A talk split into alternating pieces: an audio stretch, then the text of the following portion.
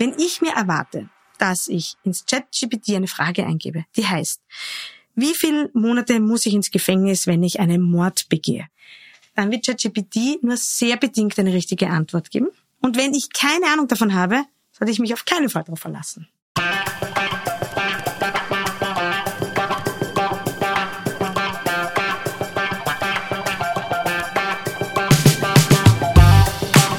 Herzlich willkommen bei Weitergedacht, der Podcast der WZ. Jede Woche präsentieren wir eine neue Geschichte, stellen eure Fragen und geben Einblicke in unser 320 Jahre altes Archiv.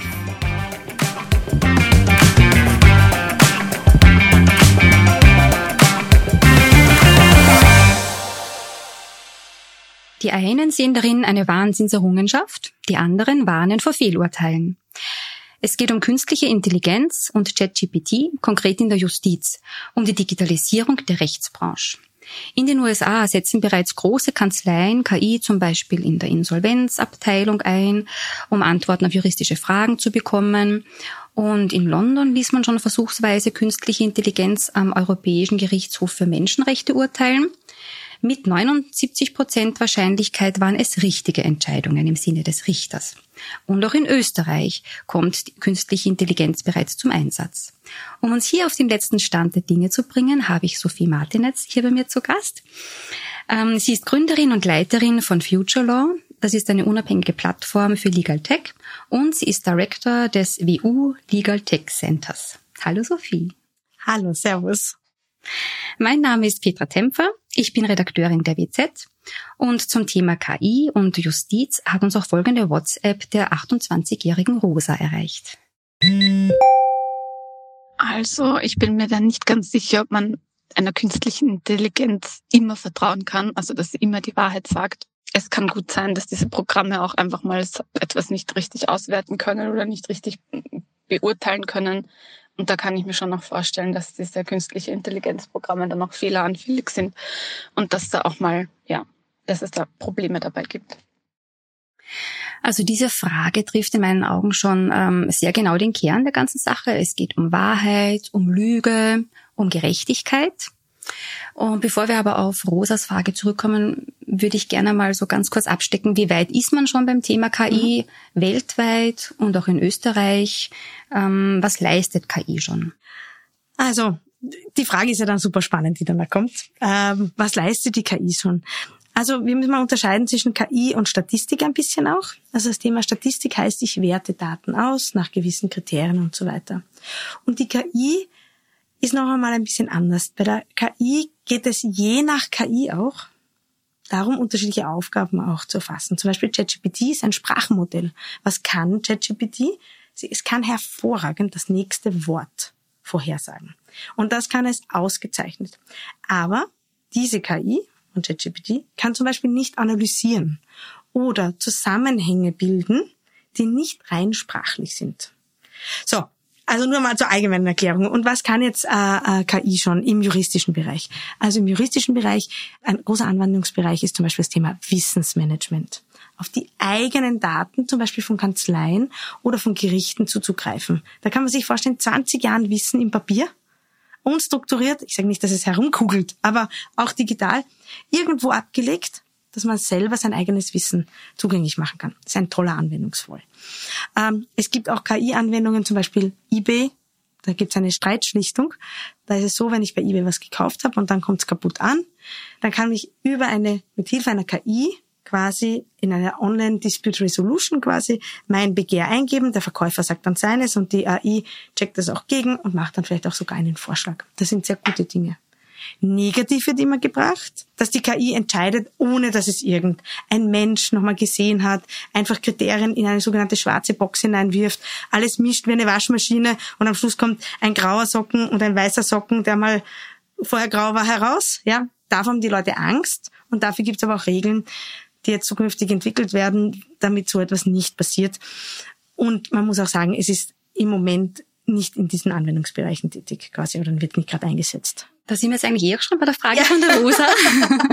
also was kann KI nicht? Ja. Und vor allem, was halt jetzt die Justiz betrifft und die Rechtsprechung, lügt die KI? Ha. Also Lügen. Wir, wir, wir machen ja diese KI mal sehr menschlich auch natürlich, ja, weil das ist, hilft uns, glaube ich, mit der Vorstellungskraft. Ich würde mir ja auch einen besseren Namen wünschen, statt künstliche Intelligenz. Ich sage jetzt nicht äh, künstliche Dummheit, weil das wäre auch zu übertrieben, aber eigentlich ist es ja nicht total intelligent, sondern es gibt gewisse statistische, mathematische Rechnungen, die da da hinten ablaufen. Ja. Ähm, so, lügt sie. Unterschiedliche KIs können unterschiedliche Dinge. Also, wenn ich Zahnschmerzen habe, gehe ich zum Zahnarzt. Wenn ich Bauchschmerzen habe, gehe ich zu einem anderen Arzt. Ja? Und so wie man unterschiedliche Ärzte unterschiedliche Dinge können, haben aber alle Medizin studiert, können auch KIs unterschiedliche Dinge. Also ChatGPT, wieder mal, kann Sprache wiederholen, zusammensetzen. Dann gibt's KIs, die können super analysieren, äh, Zusammenhänge schaffen. Also ein Beispiel wäre, die kann halt dann diese Zusammenhänge schaffen, dass sie sagt, okay, Paris und Eiffelturm gehören zusammen. Also was heißt jetzt Lügen? Wenn ich mir erwarte, dass ich ins ChatGPT eine Frage eingebe, die heißt, wie viele Monate muss ich ins Gefängnis, wenn ich einen Mord begehe?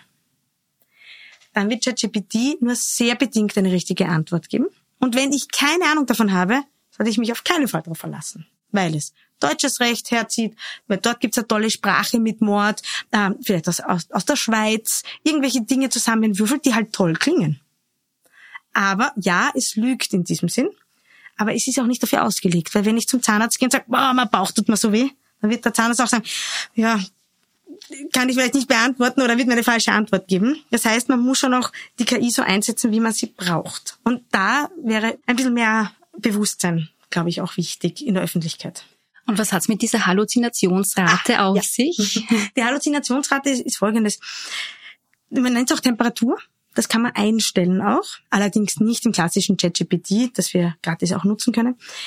Da stellt der AI-Hersteller absichtlich eine Halluzinationsrate her, damit er auch Rückmeldungen von uns bekommt. Also geht es ja darum, dass man immer wieder besser wird im System. Jetzt sagen manche Wissenschaftler, das ChatGPT wird wieder schlechter, weil anscheinend die Ergebnisse nicht so gut sind. Das heißt, ich weiß, dass ich in 20 Prozent der Fällen sicher eine falsche Antwort bekomme. Und dann sagt das, ah super, aber die Petra oder die Sophie, die werden mir das sagen und sagen, so eine schlechte Antwort. Und damit kann das System wieder besser werden. Also das ist absichtlich so. Das kann man in Versionen, für die man viel Geld bezahlt, kann man das auch einstellen und kann auch sagen, nein, ich möchte eine Null-Halluzinationsrate haben. Ja? Die, Her die Hersteller, die das jetzt gratis zur Verfügung stellen, wollen diese Halluzinationsrate. Dazu möchte ich nur auch noch eins sagen. Es ist auch die Frage, befrage ich ein System mit öffentlichen Daten? oder im Justizbereich, zum Beispiel bei den Anwälten oder auch in der Justiz selber, falls es erlaubt sein sollte, ähm, kann ich auf mein eigenes Wissen zugreifen. Und innerhalb meines eigenen Wissens brauche ich diese Range dann auch oft nicht mehr. Da kann ich mich darauf verlassen, dass ich die richtige Information habe, als Basis schon hoffentlich. Ja? Also das heißt, die Halluzinationsrate ergibt bewusst falsche Antworten. Ja. Und warum genau? Damit der Hersteller von einer AI. Das ist einfach eine Firma. Und die möchten wissen, gibt meine AI jetzt quasi immer wieder eine richtige Antwort? Formuliert es das richtig? Und wenn es die Halluzinationsrate auf 20 Prozent gestellt ist, ist jeder fünfte Fall, jede fünfte Anfrage tendenziell irgendwo falsch. Sie wollen, dass wir das rückmelden. Die wollen dann schreiben, ihr kennt das vielleicht bei ChatGPT, da steht, es gibt dann daneben einen Daumen hoch und Daumen runter. Wie wird diese Antwort beurteilt? Und die wollen diese Lernphase auch haben. Okay, jetzt habe ich es verstanden. Wie sieht's dann äh, mit Fällen von Urteilen aus quasi? Ist es irgendwo auf der Welt schon einmal gemacht worden, dass es so im Rechtssystem tatsächlich eine KI war, die ein Urteil gefällt hat? Da, da gibt es natürlich immer wieder Versuche. Aber da gibt es ganz klare rechtliche Bestimmungen, auch vor allem in Österreich und in Europa, dass prinzipiell das Recht von einem Richter oder einer Richterin gesprochen werden muss. Ähm, es gibt jetzt auch in den neuen Regelungen, die da in der EU kommen, ganz klar, dass Entscheidungen, also die Regeln, dass Entscheidungen in sehr, sehr vielen Fällen von einem Menschen also vorbereitet werden von der KI und dann von einem Menschen, aber noch einmal quasi freigegeben werden müssen und entschieden werden müssen, dass der wirklich sagt, das ist in Ordnung. Also das ist ein großer Schutzbereich natürlich. Ja. Jetzt ist die Frage, würde es was bringen, die AI einzusetzen? Also wir wissen in Indien, ich glaube, das sind Millionen äh, rechtliche Fälle, die einfach nicht bearbeitet werden können, weil es so viele sind. Da geht es oft um kleine Teile. Und da ist schon die Frage, macht es Sinn, eine AI irgendwo einzusetzen in einem klar gesetzlich regulierten Rahmen, damit die Leute schneller zu ihrem Recht kommen. Weil wenn mein Haus kaputt ist und ich habe einen Gewährleistungsanspruch, den gibt's ja auch in Indien, ja, und ich warte auf meinen Schadenersatz 30 Jahre, dann ist mein Haus auch schon kaputt und es nutzt mir nichts mehr, auch wenn mir dann Geld zugesprochen wird. Also ich denke, ja, das macht schon Sinn, aber man muss ganz klar sagen, wo ist ein Bereich, der nicht riskant ist, wo ist ein Bereich, wo die KI vielleicht fast schon statistisch angewendet werden kann, also mit klaren Regeln und nicht eine Blackbox, wo ich nachher nicht weiß, was rauskommt. Also ich denke, das macht schon Sinn. Im Moment wird das nicht besonders viel gemacht, wird es natürlich heiß umstritten. Äh, aber wir wissen auch, dass hungrige Richter und Richtungen vor dem Mittagessen tendenziell konservativere Entscheidungen treffen als nicht hungrige. Und insofern sind wir Menschen ja davor auch nicht gefeit. Das heißt also, die KI entscheidet nicht so unmenschlich, wie es manchmal Menschen tun. ich seufze ein bisschen, weil wir, äh, wir erhoffen uns ja bis zu einem gewissen Grad, dass diese AI eigentlich uns Menschen total unterstützt, weil ich glaube, wir sind alle so erschöpft. Ich weiß nicht, was es ist und ob das in allen Ländern der Welt so ist, aber nach auch vielleicht Corona, allem so viel Arbeit, eigentlich erhofft man sich ja auch diese Erleichterung. Und darum glaube ich, ist ChatGPT auch so, erfor also so, so erfolgreich und marketingmäßig, dass sogar mein Installateur ChatGPT kennt. Ja. Auf der anderen Seite haben wir so wahnsinnig große Angst davor, dass sie dann unmenschlich entscheiden. Was heißt jetzt unmenschlich? Heißt unmenschlich nicht als Mensch, sondern nach Regeln. Und natürlich muss man sagen, auch Richter und Richterinnen entscheiden nach Regeln und ja, und ich glaube, das ist nochmal schwierig.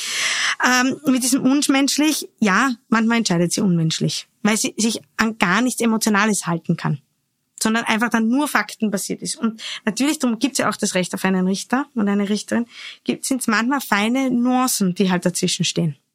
Da kommen sich auch die unterschiedlichen Rechtssysteme ins Spiel, weil in Österreich zum Beispiel, da gibt's ja die Unmittelbarkeit der Beweisführung. Äh, demnach muss ja ein Richter sich einen oder ein Gericht sich einen persönlichen Eindruck bei der Beweisaufnahme verschaffen. Das kann die KI ja zum Beispiel nicht. Und in Amerika ist es ja wiederum Usus, ähm, dass man, dass sich die Rechtsfindung weniger an den Gesetzestexten orientiert, sondern eher an bereits gefällten Urteilen. Also es ist wahrscheinlich wirklich auch je nach Land ganz unterschiedlich, inwieweit die KI zum Einsatz ja, kommt. Also ich denke bei der Beweisführung oder denke, es ist klar bei der Beweisführung ist folgendes: Die Frage ist, kann ein Richter, eine Richterin oder auch ein Staatsanwalt, ein Staatsanwältin auf der anderen Seite, ja, also Ankläger, ist, sind die berechtigt oder macht es Sinn, dass die zum Beispiel KI anwenden? Also gerade bei Suchen, Durchsuchung von großen, riesengroßen Fällen. Ja, da kriegen sie hunderttausende Seiten. Das kann eh keiner durchschauen. Da ist die Frage, macht das Sinn? Ja, und das zweite Thema ist das Case Law. Da haben wir immer das Thema, dass wir natürlich bestehende äh, Urteile auch immer weiter prolongieren. Das ist eine eigene Rechtsform in Amerika, wie du sagst. Aber worauf wir besonders achten müssen bei der KI, und ich bin immer erstaunt, wie oft ich danach gefragt werde, natürlich perpetuiert sie, wenn sie die falsche Information hat, immer wieder dieselben Regeln und dieselben Urteile. Und da muss man schon höllisch aufpassen, weil es heißt so schön Garbage in, Garbage out. Also Schlechtes kommt rein, Schlechtes kommt raus. Wenn die Daten gewisse Vorteile, die also quasi vertiefen, weil sie es immer wieder wiederholen, weil die Maschine kann nur das lernen, was wir ihr geben, äh, ja, dann ist das natürlich ein Problem. Und dann werden wir Vorurteile perpetuiert haben. Das heißt also zum Beispiel, wenn an einem Gericht mm, im Durchschnitt mehr Männer als Frauen verurteilt worden sind, äh, wird die KI das vielleicht übernehmen ja. und dann könnte sie sexistisch sein, rassistisch, ja. diskriminierend. Das sind ja. alles die Gefahren. Menschen natürlich auch sein können, aber wir müssen einfach überlegen, die, im Moment, auch wenn es ein selbstlernendes System ist, das heißt, dass es immer sich weiterentwickelt, lernt die Maschine von den Daten, die sie sieht. Das ist einfach das Essen, das sie bekommt und das schaufelt sie hinein. Und je nachdem, was da eben drinnen ist, ist sie von dem einen mehr und weniger. Und wenn immer, so wie du sagst, mehr Männer statt Frauen oder mehr Frauen statt Männer oder Gehaltsunterschiede bei arbeitsrechtlichen Ansprüchen, wenn es das immer wieder sieht, dann wird es es perpetuieren und dann wird es das auch weiter immer wieder in die Entscheidungen mit hineinnehmen. Und da ist es unsere Verantwortung, das gibt es aber auch gesetzliche Regelungen, die jetzt auch kommen, dass Unternehmen auf jeden Fall dafür haften werden, ja, welche Datenqualität haben sie auch. Ja, das ist natürlich eine Herkulesaufgabe. Weil wenn ich jetzt also auch Gerichtsgutachten, auch bei der Justiz, wenn man sowas anschauen dürfte und analysieren dürfte, ui, ja, also man muss schon damit rechnen, dass das aufkommt und du musst auch sehr kritisch hinterfragen. Das heißt auch, wir brauchen in der Ausbildung zum Beispiel nicht Leute, die auf keinen Fall ChatGPT einsetzen und so weiter, sondern wir brauchen Menschen, die in ihrem Studium, gerade auch im U-Studium, genau diese Dinge einsetzen, damit sie verstehen, was sind die Risiken und was kann nachher rauskommen. Und ich muss ja selber entscheiden. Also wäre ein Urteil rechtlich abgesichert, von KI? Uff, das ist jetzt wirklich schwierig, weil im Moment nicht, aber der Richter und die Richterin? Nein, die Antwort ist nein. Die Antwort ist nein. Ähm, allerdings ist es schon so, dass ein Richter oder eine Richterin KI durchaus in Hilfestellung, ja, zur Verfügung hat, weil der kann auch Google-Suche machen. Google-Suche ist auch nicht verboten. Wenn er irgendeine Information braucht oder irgendwas nochmal anschauen möchte, er kann ja auch ein Excel-Sheet sich aufbereiten. Ich meine, das ist auch Statistik. Und das ist schon ganz wichtig. Aber die Frage ist, wer trifft am Schluss die Entscheidung? Und das ist auch bei den Anwälten so. Die Anwälte und Anwältinnen haben eine sogenannte Haftung, die sie haben. Also das heißt, wenn sie eine falsche Beratung abgeben und es entsteht daraus ein Schaden, dann müssen sie dafür grad stehen. Ja. Und genau deshalb, aus dem Sinn, da gibt es auch in Amerika jetzt irgendwelche Fälle, wo Leute halt eben glauben, sie können alles ins ChatGPT eingeben und schicken das ins Gericht und dann passt das schon. Nein, dem ist nicht so. Ich muss mir schon selber Gedanken machen. Das heißt, wenn man das Ganze weiterspinnt, wäre es denkbar, ähm, wenn zum Beispiel eine KI auf die Arbeit einer Anwältin, eines Anwaltes trainiert ist, eine andere KI ähm, auf den Staatsanwalt, die Staatsanwältin und die nächste KI auf die Richterin, äh, dass dann ein gesamtes Verfahren nur von einer KI abgewickelt wird. Also mit den jetzigen Bestimmungen ist das unwahrscheinlich, aber es hat ja schon auch ein bisschen einen Charme. Ich sage das nicht Science-Fiction-mäßig. Ich glaube, man muss immer schauen, in welchen Bereichen, wo relativ wenig passieren kann, also ein bisschen so einen risikobasierten Ansatz hat, ja, macht das vielleicht Sinn. Und vielleicht nicht nur in Österreich oder in Deutschland, sondern wenn wir jetzt global denken, wie ich vorher schon gesagt habe, in Indien. Wenn die Leute 30 Jahre kein Urteil bekommen oder keine Scheidung, also wenn all diese Dinge passieren, dann muss ich sagen, glaube ich, ist der Mehrwert für die Menschen bei relativ einfachen Dingen, die wie, also wo es immer so wenn da, wenn, wenn ja oder wenn nein Kriterien sind, wo quasi man immer so Tickboxen macht, braucht man ja gar keine KI dafür. Dann glaube ich, würde es prinzipiell Sinn machen, solche Digitalisierungs, ja, Methoden einzuführen, weil dann bekommen die Leute wenigstens schneller Recht oder Unrecht und schneller eine Entscheidung. Und heute warten sie einfach sehr, sehr lange. Und ich denke, das ist einfach ganz wichtig, dass man da damit viel Hirn rangeht. Ja, beim Kindesunterhalt ist vielleicht nicht so gescheit, aber wenn man seine Rechnungen nicht bezahlt hat und gemahnt wird, dann ist es vielleicht in Ordnung.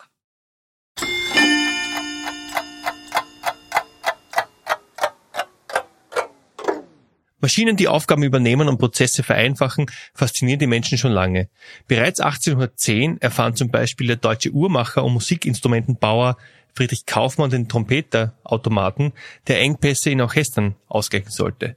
Noch Jahre danach füllten Berichte über den Automaten die Zeitungen, so auch die Wiener Zeitung. Am 3. Jänner 1842 schrieb sie in ihren Kunstnachrichten auf Seite 4, dass mit dem Trompeterautomaten in der Tat das Unglaubliche geleistet wird, die Erfindung aber bloß in die Klasse bewundernswerter Kuriositäten gehören werde. Er wurde folgendermaßen beschrieben. Kleine Blasebälge vertreten die Stelle der Lungenflügel und erzielen einen Ton, welcher dem durch den Hauch des Menschen einer Trompete entlockten ziemlich ähnlich ist und sich nur dem Ohr etwas unverschmelzt und zerstückt darbietet, indem der Mechanismus der innerlich angebrachten Blasebälge nur stoßweise wirkt und auf diese Art auch nur ein in einzelne Stöße zerteilter Ton hervorgebracht werden kann. Der Besuch der von Herrn Kaufmann veranstalteten Akademien wird reichlich belohnt durch das rege Interesse, welches seine kunstvollen Instrumente und Automaten erwecken. Jetzt sind ja KI und Daten sehr eng verbunden. Wie schaut's aus mit der Frage des Datenschutzes? Der Datenschutz ist super, weil der Datenschutz muss ja immer für alles herhalten, was irgendwie nicht funktioniert in unserer Welt im Moment im Digitalisierungsbereich. Naja, aber jetzt Scherz beiseite. Der Datenschutz hat ja eine klare Schutzfunktion. Er möchte unsere Daten schützen und er möchte auch, dass die Menschen, die hinter diesen Daten stehen, geschützt werden. Da geht es um Privatsphäre und so weiter. So, wo am Datenschutz hat natürlich einen Nachteil, wenn er überbordend ist. Und zum Beispiel ein wichtiges Thema ist, sagen wir mal in der Justiz, wenn jetzt Gerichtsurteile ausgewertet werden. Nehmen wir mal jetzt Strafrecht, weil so ein bisschen Wirtschaftsrecht ist zwar nett, da fährt der eine den anderen, also mit dem Auto bestätigt er eine, eine, eine Blankette, das ist nicht tragisch. Aber im strafrechtlichen Bereich gibt es ja wirklich viele grausliche Dinge auch und viele schreckliche Dinge für die Menschen. Da ist ganz klar, das wie in allen Bereichen auch, der Datenschutz besonders wichtig ist, auch der Opferschutz. Und da muss man dafür Sorge tragen, wenn eine AI zukünftig eingesetzt wird, auch auf der Anwaltsseite, also nicht nur in der Justiz, dass diese Interessen der Datenschutz gewährleistet wird, also zum Beispiel mit dem Schwärzen. Ja, Namen müssen rausgeschwärzt werden, persönliche Daten und so weiter, damit man nicht zurückführen kann, wer ist diese Person. Das ist wirklich essentiell. Will ich aber nochmal sagen, ja, Aber noch viel wichtiger ist auch, dass wir schauen, dass in den Datensätzen halt ein gewisser Bias, wie wir vorher schon noch gesprochen haben, also diese, ist es rassistisch, ist es äh, sexistisch und so weiter, dass wir halt schauen auch, dass diese Daten bereinigt werden. Ja, damit eben solche Vorteile nicht weiterkommen. Insofern ist der Datenschutz gut. Ähm, und wir leben natürlich in einer Zeit, wo wir so in einer Zwischenzeit sind. Ja, der, der Chef von der von ähm, OpenAI, also der Erfinder von ChatGPT, der ja Marketing-Genies auch ohne Ende sind, sagt, ja, wenn der Datenschutz so weiter bleibt, kommen wir nicht mehr nach Europa. Ja? Und dann haben wir die Chinesen, die alles über ihre Leute wissen. In diese Welt will natürlich auch keiner. Und Europa sitzt in der Mitte zwischen Amerika und China und macht tolle Sachen und man wird einfach sehen, wie sich das ausspielt. Aber wir sehen schon, dass in vielen anderen Ländern auch gerade das Thema und der Ansatz des Datenschutzes wie in Österreich, also in Europa gehandhabt wird, durchaus Widerhall findet. Die Leute sagen, ah, das macht eigentlich Sinn. Ja, wir sind nicht im Wilden Westen. Das Aufbereiten von Daten wird auch oft verbunden mit der Arbeit von RechtsanwaltsanwärterInnen, also KonzipientInnen. Ähm, und die Angst halt in vielen Köpfen ist, dass deren Arbeit irgendwann einmal obsolet wird, dass sie ersetzt wird durch die Arbeit der KI. Was äh, ist in deinen Augen berechtigt als Angst? ist die Suchmaschine oder ist der Konzipient, die Konzipientin ja. besser? Ja, genau. Ist der Konzipient, die Konzipientin die bessere Suchmaschine? Genau. Oder ist die Suchmaschine mit KI der bessere ähm, ähm, Konzipient, die bessere Konzipientin? Also, das ist ja wieder mal so schwarz und weiß. Ich fand es ganz lustig, es gibt ein Interview vom, ähm, vom Google CEO, ähm, zu dem mag man stehen, wie man möchte, aber es ist ein mächtiger Mann, der sagt, in zehn Jahren gibt's doppelt so viele Anwälte wie heute, weil eigentlich alles nur noch komplexer wird. Es wird nicht einfacher. Und wenn man sich heute die KI-Verordnungen Europas anschaut, plus die Produkthaftung und den Digital Act und so weiter, das sind ganz viele Gesetzgebungen, die versuchen, diese Digitalisierung ein, einzuordnen und gesetzlich zu verankern, wo Europa mal erstmalig Vorreiter ist und nicht wie immer alle schimpfen hinten nach ist. Dafür kriegen sie jetzt die Häme halt so. Ähm, da muss man sagen, ja, es wird immer komplexer.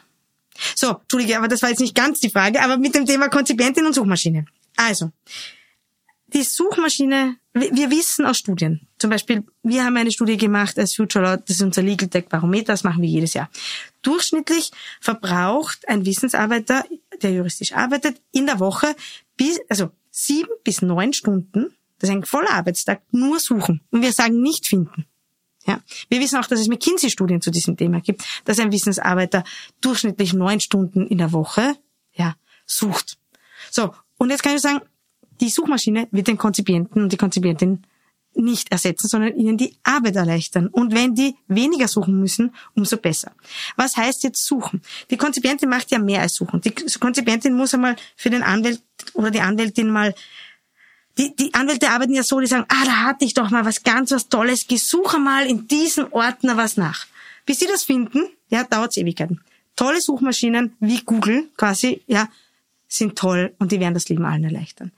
Und dann ist aber der nächste Schritt, die Frage ist, was wird jetzt die AI erleichtern, die ich arbeite? Also ChatGPT zum Beispiel, das ist ein Beispiel, es ja jeder sofort anwenden kann, ist super beim Zusammenfassen zum Beispiel von Texten. Das heißt, wenn ich ein großes Urteil bekomme, dass ich für einen Mandanten, also meinen Klienten, als Anwalt oder als Anwältin aufbereiten muss.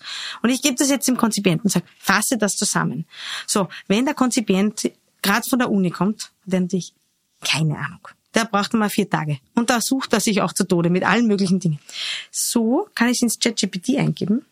Und da kann ich jetzt als Anwalt und Anwältin die Entscheidung treffen und sag, fasse mir das auf 2000 Wörter zusammen. Und weil es ja mein eigenes Wissen ist, ist auch die Halluzinationsrate kein Problem, weil es ist sehr solide. Und dann muss ich das Urteil trotzdem durchgehen, aber ich habe schon mal eine Zusammenfassung. Muss ich schauen, hat es jetzt ordentlich die Schwerpunkte gesetzt und steht das auch wirklich im Urteil drin, aber es ist meine Vorabarbeit. Und dann muss man jetzt sagen, ja, da wird der Konzipient einfach viel, viel länger brauchen oder die Konzipientin. Und in dem Bezug, ja. Zweite Thema ist aber, damit die Konzipientin, der Konzipient was lernen, müssen sie mal diese Urteile durchladen. Und da sind wir jetzt wieder so in einer Zwischenzeit.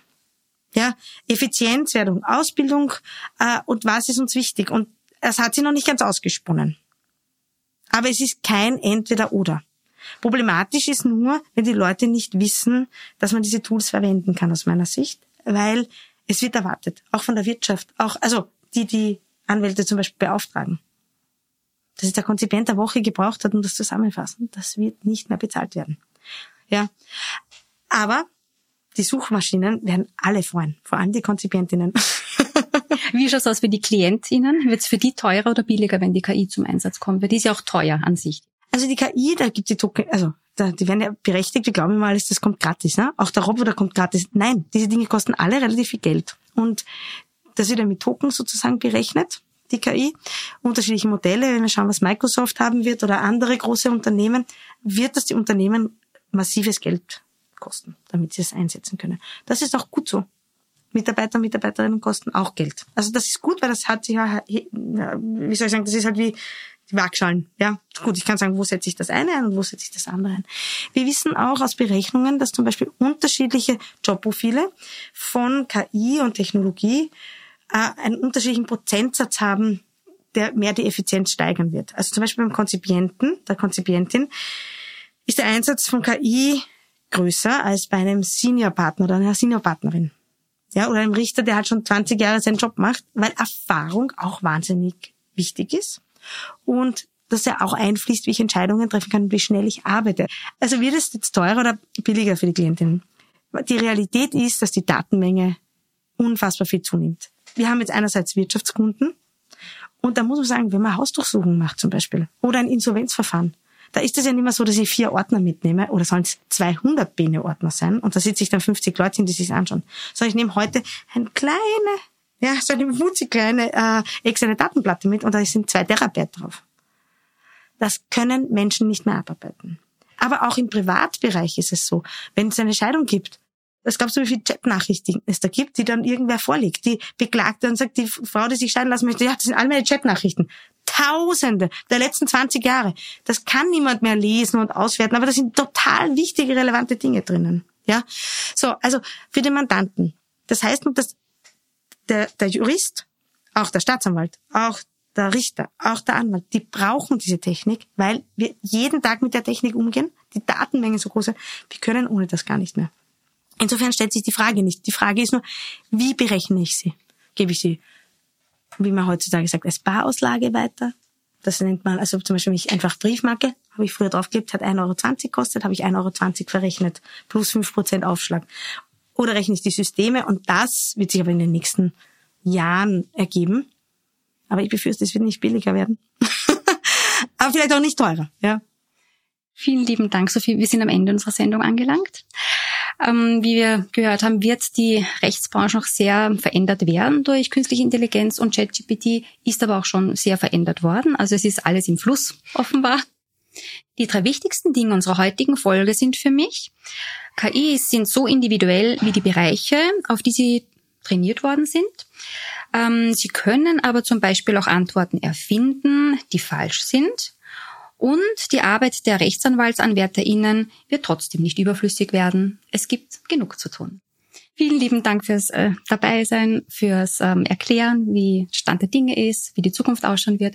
Vielen lieben Dank auch euch HörerInnen fürs Dranbleiben und fürs Zuhören und bis zum nächsten Mal.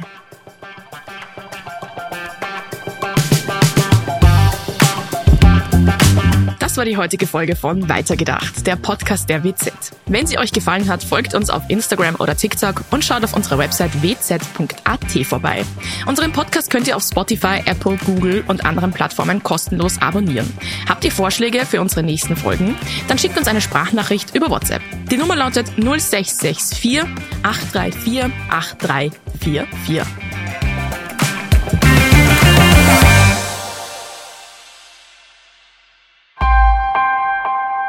Missing Link